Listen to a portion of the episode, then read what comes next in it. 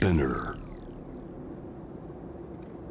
J-WAVE ANA ワールドエアカレント今回は2022年7月16日放送。ゲストはテキスタイルデザイナーの鈴木勝さん。マリメッコをはじめとする国内外のさまざまなブランドにテキスタイルデザインを提供してきた鈴木さん。旅先で感じた北欧テキスタイルの素晴らしさ。ヘルシンキで出会ったヴィンテージ生地の魅力。さらに自身のブランドデザインに込めた思いなど伺いました。お楽しみください。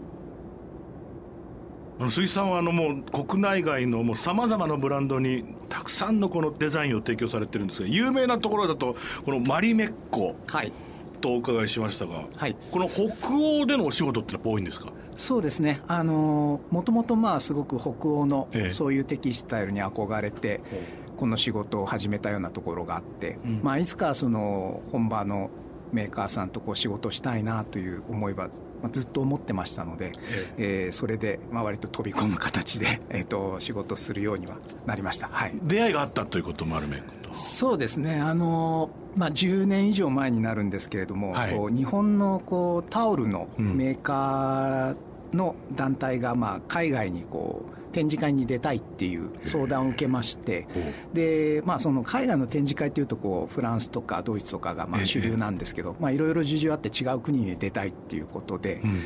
まあ、あの北欧ってすごくこうサウナの文化がありますね。ありますので、ええ。まあ、いろいろこうセカンドハウスとかみんな持ってたりサマーハウスとかするんで、ええ。結構すごいタオルとかがすごい好きなんですよね。なるほど。そういう背景があってそれをこう説明してこうプレゼンをしたらあじゃあぜひその北欧に出ましょうっていうことになって、まあ、それでその展示会に出ることになったんですけどまあそれが割ときっかけといえばきっかけですね。その時は鈴木さんはそのタオルをなんかいろいろデザインされてたあそうなんです。タオルをデザインしてまして、まあ、今でもやってるんですけれども、ええ。割とその今治っていうこう産地があって、まあ、そこと提携していろいろデザインをしていたんですけれども。い今治はやっぱりもうタオル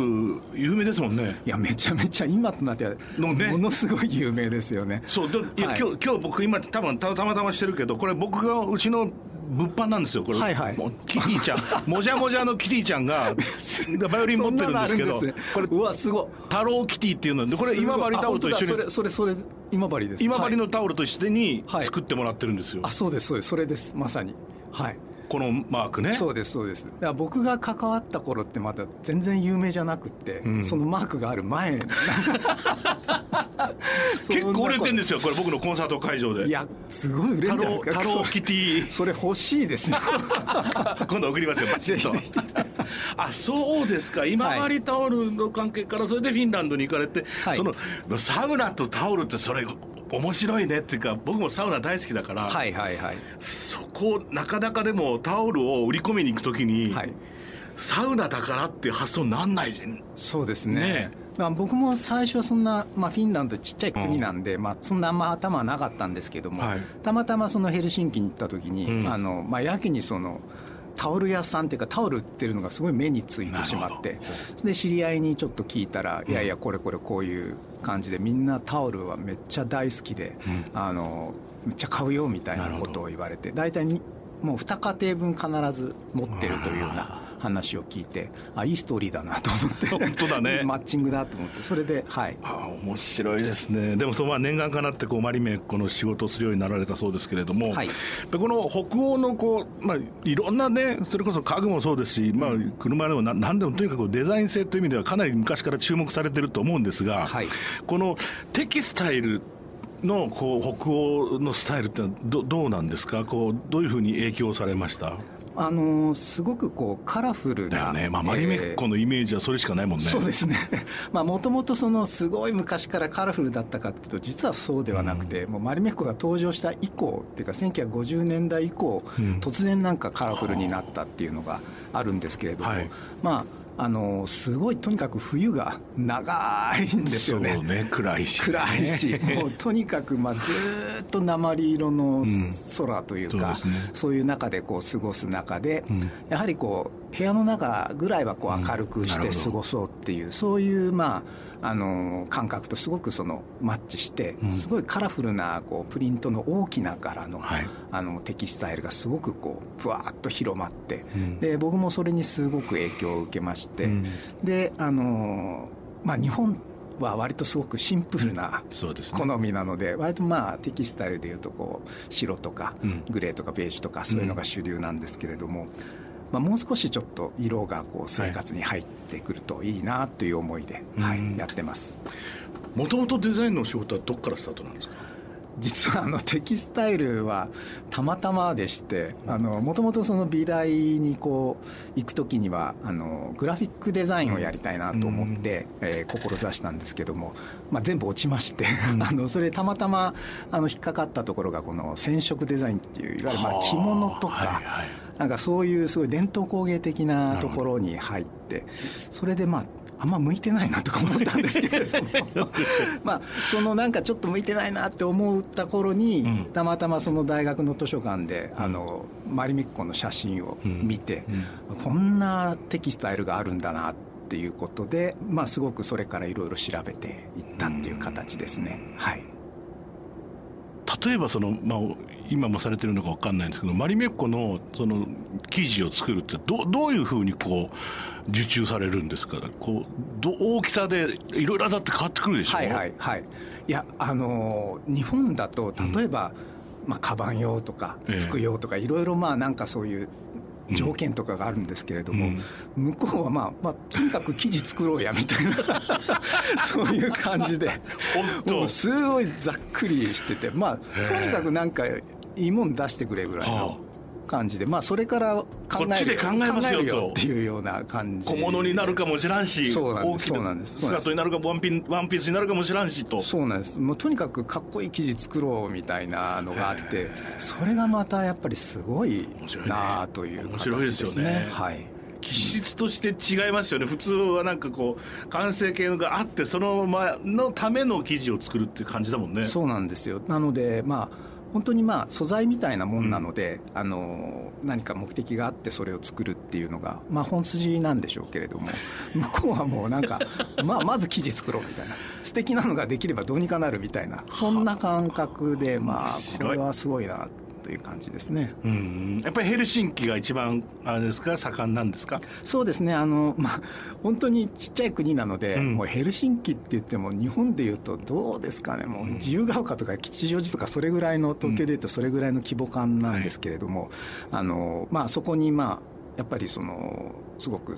流行の先端のものが集まっていたり、はい、まあ、マリメッコのショップもいっぱいあるし、うん、あのそういうデザインの企業とかもいっぱいあるので、うん、まあ僕が行く時はやっぱりこのヘルシンキがメインになるんですけれども。はい、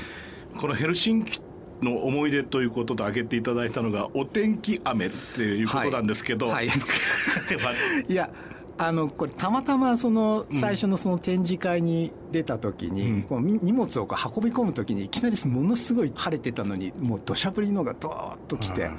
ででもめちゃめちゃ晴れてるみたいなのがあって。ええこんな日本でもまあ天気雨ってたまにあるんですけども、うん、この規模の天気雨ってすごいなと思って、うん、黒澤明の映画みたいだとか思ってたんですけども、まああのまあこの日本でいうと狐の嫁入りっていう現象で、はい、あのまあいいことが起きる前兆っていうふうに捉えて、まあ荷物はびしょびしょになっちゃったんですけども、あのすごいなって思ってて。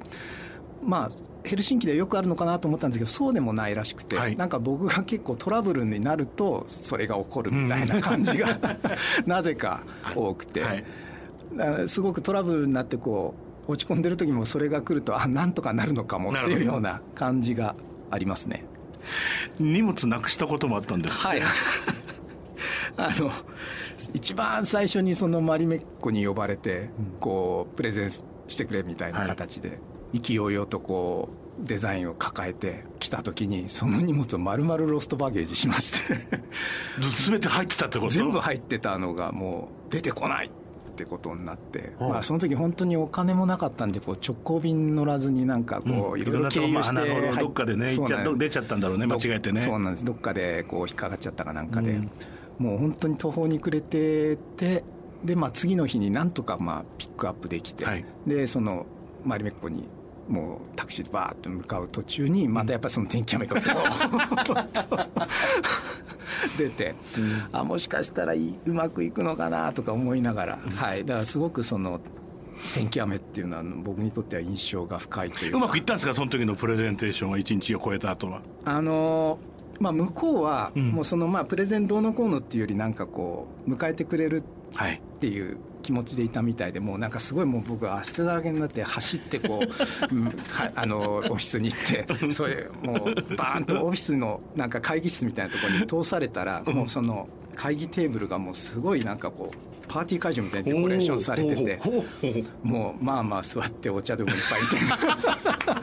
うわすごっと。まあでもその時はもう焦りまくってたんで、もうなんか汗汗して、これがどういう意味なのかもまあ普段からこうなのかなとかね そういろいろこう。そうだね。あまりよくわからない状態で過ごしちゃったんですけども、ええ。まあ後から考えたらやっぱりこうあまあ、呼んでね、あのこうこれから一緒に仕事しようぜみたいな、そういうような感じで待っててくれたんだなっていうのは、後からこう結構はい。気がつくような、そんな感じでした。はい、よかったねでも、うん。うんこれは僕全然知らなかったんですけどヘルシンキにはヴィンテージショップとかセカンドハンドショップってたくさんあるんですあそうですね。あのなんて言うんでしょう。こうアンティークまでいかないんですけれども、要はこう自分がこう使った、まあ、中古屋さんですよね、言ってみればね。それがすごいたくさんあって。これ衣類ってことですか？衣類に限らずやっぱ食器とかそういうようなものなんですけれども、はい。まああの服でいうと例えばそのマリメッコであったりとか、あの食器でいうとこうアラビアっていうメーカーがあって、みんなそれ使ってるんですよ、うん。言ってみるとそのヘルシンキの人って。わかる。みんなそれ使ってだってて料理の写真全部お皿一緒だもんね。あそうなんですよ。全部同じで、うん。でそれなんかその現地の知人に聞いたらそれを割っちゃったらまた同じの買うって言うんですよ、なんかすごい文化だなと思って。だからもうみんなが使ってるものがこうぐるぐる回ってるような感じで。それであの まあもともとそんな僕そのヴィンテージに興味なかったんですけれども、まあ向こうでこう打ち合わせとかで言ってるとやっぱすごい辛いこと多くって。もうなんかあのそうそうになんかこうトラムとかあの路面電車とか走ってるんですけどそれがこう山手線みたいに一周するラインとかあって、はい。もう辛い時はそれにずーっと乗ってくる もうちょっとやめてよ。いやなんかやっぱり言葉もなかなかうまくあーなるほど。喋れないからあの時なんでああ言えなかったんだろうとかとかああ言えばよかった、こう言えばよかったっていうのをずーっとこうぐるぐるぐるぐる、でこれなんかしんどくてこう続けるのしんどいなしんどくなっちゃったら嫌だなと、はいはい。なんか他に楽しみ見つけようと思って。はいはいあのそれでヴィンテージの生地、まあ、昔から割と好きだったんで、うん。それをまあ買い始めたんですよ、うん探して、はい。そしたらもうすっかりハマってしまってあもうとにかくあのあれを買いに行きたいから仕事をどうにか作らなきゃみたいななるほど。そういうふうになってしまって、はい、これやっぱりかなり記事なんかはこう参考になるとかあるんですか？インスピレーション。あ相当やっぱりあってあねあのなんかこう昔のそのローテクの頃に作られたうん。やっぱ生地ってやっぱやっぱ今と全然違ってですねね。色とかもまあなんて言うんでしょう、まあ、染料もそうでしょうしプリントの技術もそうでしょうし、そうなんです。よ、え。もう色使いもあんまりこう使うこと考えてないなそれこそっていうのはすごいビカビカのなんか色合わせとかすごく参考になりますね、えーはいそれはえもう何年代ごととかで全然やっぱり風合いとかこう変わってくるんですか？ね。路線路線というか、やっぱり50年代60年代が最高によくって。あ本当？えーやっぱり最高ですね。ぶっ飛んでる？やっぱりいいですね。それはどどういうことですか？なんでしょう？なんか手作り感あそうですね。手跡っていうあかあ手あ手の跡とかがすごく色濃く残ってる感じがあってやっぱ全然違うんですよね。へうん。とてもなんかこうしびれますねそれ買ってきてどうされるんですか？えっと、たまにまあ大体しまっといてたまにこう開いて ニヤニヤしてまた畳んでしまって。何のためにとかも。いやいやそそんなもんですよねおそらく、うん。そうなんです。でもまああのテキスタイルの仕事をして現地でその例えばメーカーの仕事をしてその現地のメーカーの古い生地をで そこで散財して帰ってくるって何やってんだろうと思いますけど。最高じゃないだって。いや最高だと僕は思いますけどね、まあねまあ楽しいですけれども。楽しいですよね。はい、はい。あそう。見てみたいなその昔のヴィンテージのコレクション。いややっぱりなんかなんとなくグッときますね。うん、まあおそらくその音とかでもなんか昔の録音のものとかってね、はい。はい、なんとなくやっぱりグッとくるところあるじゃないですか。僕なんかだってあの大学生ぐらいからはずっと CD で、まあ、育ってきたわけです、まあ、今やもう配信になってもそれこそさ、はい、スマホから音聞いちゃってるじゃないですか。でも昔聞いたものを全て今、うん、アナログの LP で買い直してます、ね、ああやっぱり違うんですね、はあ、で毎日家,、家のスタジオで、はい、あのアナログ版を聞いてますああ僕も実は自分の記事作る時にすごいもう昔の折る機械を動かしてもらってそれで記事を折ってそれでもう手でこう職人さんにプリントしてもらってっていうのを今作ったりしていて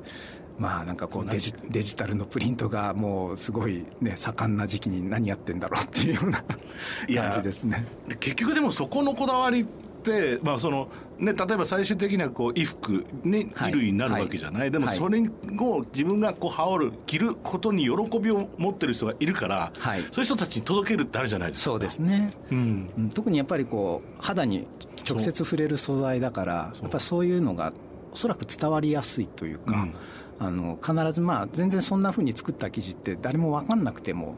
持ったりこう来たりしたらなんとなくあなんかいい感じというか絶対出てくる、うん、出るんじゃないかなと信じて作ってます、はい、そして必ずやっぱりこうアートっていうか全てのものづくりってあのディテールに神が宿る、うん、そうですね。そうですね。確実に、はい、はい、ね。そう思ってます僕も、うん、うん、大賛成。嬉しいな、こんな話でカンペールっていうあの靴の,、あのメーカーさんとお仕事した時に伺ったんですけれども、まあ、ずっとまあ10年ぐらいまあ北の国にずっと行ってたのででそのスペインに入った時もそのヘルシンキからこうちょっとミーティングをしてからこうスペインに入ったんですけど。まあそのもうなんか夜のフライトでもう下がもうオレンジと。がねもうなんかまあまあもちろんイタリアとかもそうなんですけど、はい、うわなんかすごいラテンだと思って。バルセロナは特にね。すごいですよね、ね、びっくりして。こでまあなんか昼間歩くとまあこうガウディとミロとピカソで溢れていて。そうそうそう。うわすごい。なんか全然やっぱりこうねこう地域が上か下かでこんな違うんだなっていうのがまずなんかラテンの熱にこう当てられたっていうか。子供の時にさあの街に過ごして、うん。うん、であのガウディまあ、だってとにかくその建築とか本当ねだけじゃなくてさ、はいはい、観光客用のポストカードからもう街中にあふれるポスターから何から何まで、はい、まあ、ミロピカソガウディ、はい、本当あふれてるわけじゃないです。ですか。ダリまで含めて。そうだから。だからあれをね小学校の時から見てたらさ絶対おかしくなっちゃうよね。全然違うと思います、まあ、特にその北欧とかも大体直線でねなんかシンプルなところからいきなりもう、ね、見ろかよっていう話だもんね。いきなりあのガウディのね。うわすごい装飾で、この違いっていうか、そうそれでまるっきり逆で日が長くてさそうです、ね、夏とか行くとさ、はいはいはい、10時11時12時でも子供バンバンストリートで遊んでんじゃん。そうもう僕行った時は夏じゃなかったそうですよね。いやもう本当普通ディナーもやっぱり9時ぐらいからになっちゃうんですよね、はいはいはいはい、普通の店はね、はいはいはい、観光客用はまあ7時から入れるところもあるとしても、うんうんうん、まず9時からでしょでまああの気質でね僕なんかも何遍かバルセロナ好きで行きましたけど。なんかすごいこう人柄というかね、うん、なんかねでもすごいなんか優しかったですね、ね、本当になんかあのちょっとこ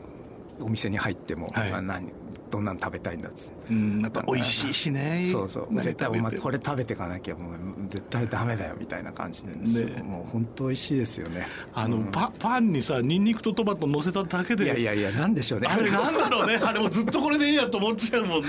めちゃめちゃ美味しかった。めちゃめちゃうまいですよね。本当に美味しい、うん、でその後そのバルセロナからマヨルカまで行かれたっていう。そうです。あのまあそのカンペルがマヨルカっていう島にあるので、あのそこに入ってって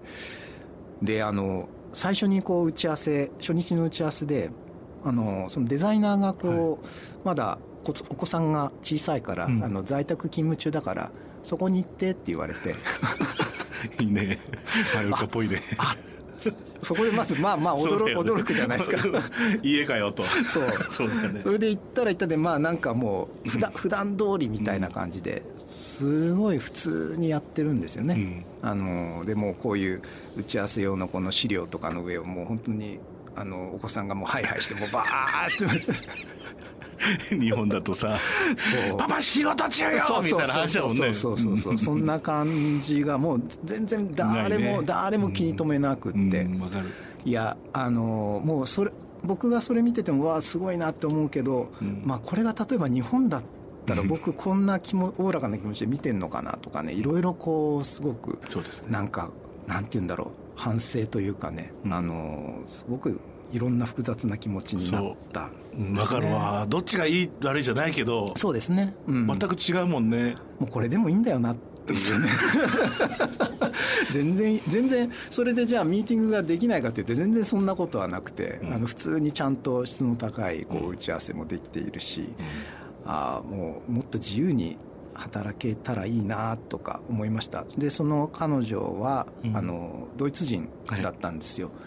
なんでこのドイツ人なのにこうスペインで働いてるのって聞いたらまあ普通に大学卒業するときに向こうはもう普通に EU 圏で職を探すっていうふうに言われてでもうネットでその EU 圏の中で良さそうなあのところを見つけてそれでエントリーをしてすごくこういいものづくりをしてるところだからって言って来たって。なんかもう果てしない気持ちになってしまってなんかああもう全然こう考え方が違うな、うん、やっぱりあのすごくこうリセットされたような気持ちになりましたね。ね。うん、実際カンペール僕も何足か履いてますけど、はい、いくつだもんね。いいですね。あの、うん、なんて言うんだろう。こうまあ、スペインがまたこう結構靴屋が多くて、うん、まあ、特にマヨルカってその靴をの産地でもあったらしくて、ね、なので革靴もいいのいっぱいあります、ね、そうですね、うん、ですごくやっぱりこうあのドレスシューズではなくて、うん、あのドレスシューズとすごくカジュアルな中間のような、はい、まあ、本当にビジネスでもカジュアルでも履けるような。リゾート地ならではのっていう。そうですね。開放的というか。そうなんですよね、うん、はい、持ってますよね、うん。さてこの鈴木さんの手掛けるブランドオッタイピーヌの傘を集めたポップアップショップが、えー、立川グリーンスプリングス内にある福永志向のショップ。スーパーペーパーマーケットにて今月、まあ、7月1か月間開催中ということですね。はい。まああのおそらく鈴木さんといえばもう今や傘っていうのが代名詞だと思うんですがこの傘を発表し続ける理由はどっかにありますか？あのまあ、最初にもちょっと言ったんですけどもすごくそのフィンランドのすごく過酷な、あのすごいどよんとした、あの天気が続く中で、こうせめてこう家の中で綺麗な色を見て気持ちをこう上げていくっていうそれにすごく影響を受けたっていうところもあって。まあ、雨の日ってなかなかやっぱりどよんとしてるじゃないですか、うんね、でやっぱ綺麗な傘をバッと刺すと、すごく気持ちが上がるんじゃないかなっていう思いもあって。でたまにまあもう結構10年以上作ってるんですけれども、はい、たまにまあ見るんですよね。うちの傘さしてる人とか、うん、そうするとなんかすごくもう花が咲いてるみたいな感じであ、ね、あいいなと、はい、まあ、デザインがいいとかではなくてそういうこうカラフルな傘が街にポンポンとある。風景っていうのはすごくいいなと思っていて、うん、なんかそういうのがあのもう少し広まるといいなと思って作ってますね。今回は、えー、2年ぶりの新作ということで、はい、今回のテーマみたいなのはどんなことなんですか？まあやっぱりこう テーマはもうずっと変わらずなんですけれども、はい、今まで割とモチーフはこう動物とかが多かったんですけれども、ね、最近はもうちょっとモチーフ何でもいいなと思っていて、やっぱり色とかそういうコンポジションとかそういうのがすごく僕には重要なので、うん、いろんなこう花であったり果物であったり、はい、そういうモチーフが今回は登場してます。はい、はい、これはパイナップルなんですけれども綺麗ね。まあこういうの、まあ僕もこう50超えたあの男なんですけどもう本当に刺して歩くんですけれども、はい、あの結構こう自分刺してる人の目にも入ってくるし、うん、こうこうガラスに映る姿とか、うん、なんかまあ華やかな色が入ってくるとやっぱり人間ってこう気持ちが上がるよ、ね、上がるというか。特に雨の日はね。そうですね、うん、なんかそういうようなあのちょっと生活を彩るような、はい、あのわあこれも綺麗。これはオレンジとパープルとイエロー。そうですね。はい。これは ツバメ。ツバメ？スワロー。スワロー。はいこういう形で。まあ服がすごくねあの黒とかネイビーとかあのそういう服を着てこういうのをパッと刺すとすごく素敵だなっていうふうに思います、うん、昔の映画のさシェルブールの雨傘ってあるじゃん。あはいはいはいはいはい。あれのファーストシーンがさ、うん、はい。色とりどりの傘がそうですね。はい。はい今あれも思い出しちゃった、うん、なんかやっぱりこう色がなくなると、あのどんどんやっぱり気持ちもすごくこう後ろ向きになっていくというか、うん、僕もこれデザインする時に、まあ、例えばこんな派手なのじゃちょっと売れないかなとか、そういう思いももう頭の片隅に出るんですけれども、うん、それでちょっとこうそういうのにあのあんまりそういう考えばっかりしていくとどんどんやっぱり。なんていうの魅力っていうのが削れていくような気がしてしまって、うん、まあちょっと思い切っていつもこう、うん、勇気を持って色を使おうぐらいのそれぐらいの気持ちでこう作ってます、はい。いやもうファッションあの衣服もそうだし、うん、全てね日用品とか多分そうだと思うんだけどやっぱりあの元気がいい時代だからいいあのそのすごい彩りがたくさんのものが出てくるというよりは割とその逆なんだよね。ああなるほど。はい。それこそさ、ね、山本関西がさ、はい、ぶっちぎりのさスーツ、はい、色のね紳士服を作り出してた頃って、はい、イケイケだけどその後に本当にイケイケの時代が来るんだよね、うん、そうですね。メッセージだと思うんですよね、うん、そういうのって、うん、おそらく、なのでまああのー、やっぱりいろいろねあの制限される時代の中で、やっぱりちょっとこう少しでもこう明るくなる要素っていうものをこう作っていきたいなっていう思いはあります。さて、えー、最後にこれはあのゲストの方に必ず伺ってるんですが、えー、鈴木さんにとっての旅ってのは一体何ですか？まあいろいろこう凝り固まった考えをこうリセットさせてくれるというか、まあ普段こう生活しててこうもう絶対的にこれは丸だって思ってたことがあ丸じゃなくて三角だったり×でも 何でもないのかなとかこれ絶対×って言ってたことがあ全然こ全然大丈夫なんだとかねそういうなんかマインドをすごくリセットしてくれたり気づきがすごいあるなというかガラッと価値観を変えてくれる、きっかけを与えてくれることですかね、はい、楽しかった。ありがとうございました。ありがとうございます。ANA World Air Current.